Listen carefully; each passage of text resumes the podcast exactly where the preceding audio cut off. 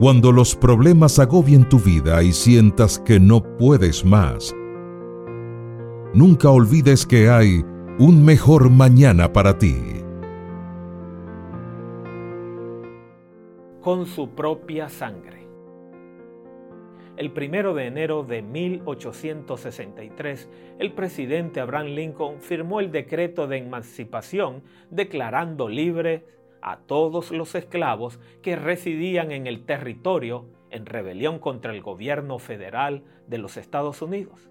Y con esa proclamación se declaró la guerra civil, una guerra para liberar a los esclavos el 18 de diciembre de 1865, ocho meses después de la terminación de la guerra, se verificó la ratificación de la enmienda de la Constitución, garantizando finalmente el fin de la esclavitud. Pero el presidente que firmó la proclamación de la emancipación estaba muerto, abatido a tiros. Allí en la cruz, el Dios del universo, proclamó que toda la raza humana quedaba de inmediato emancipada y liberada del dominio tiránico de su cruel amo.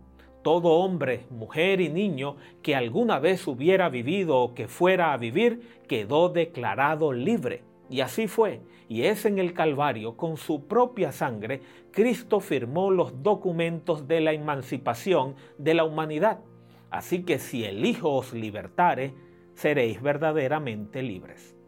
Juan 8:36.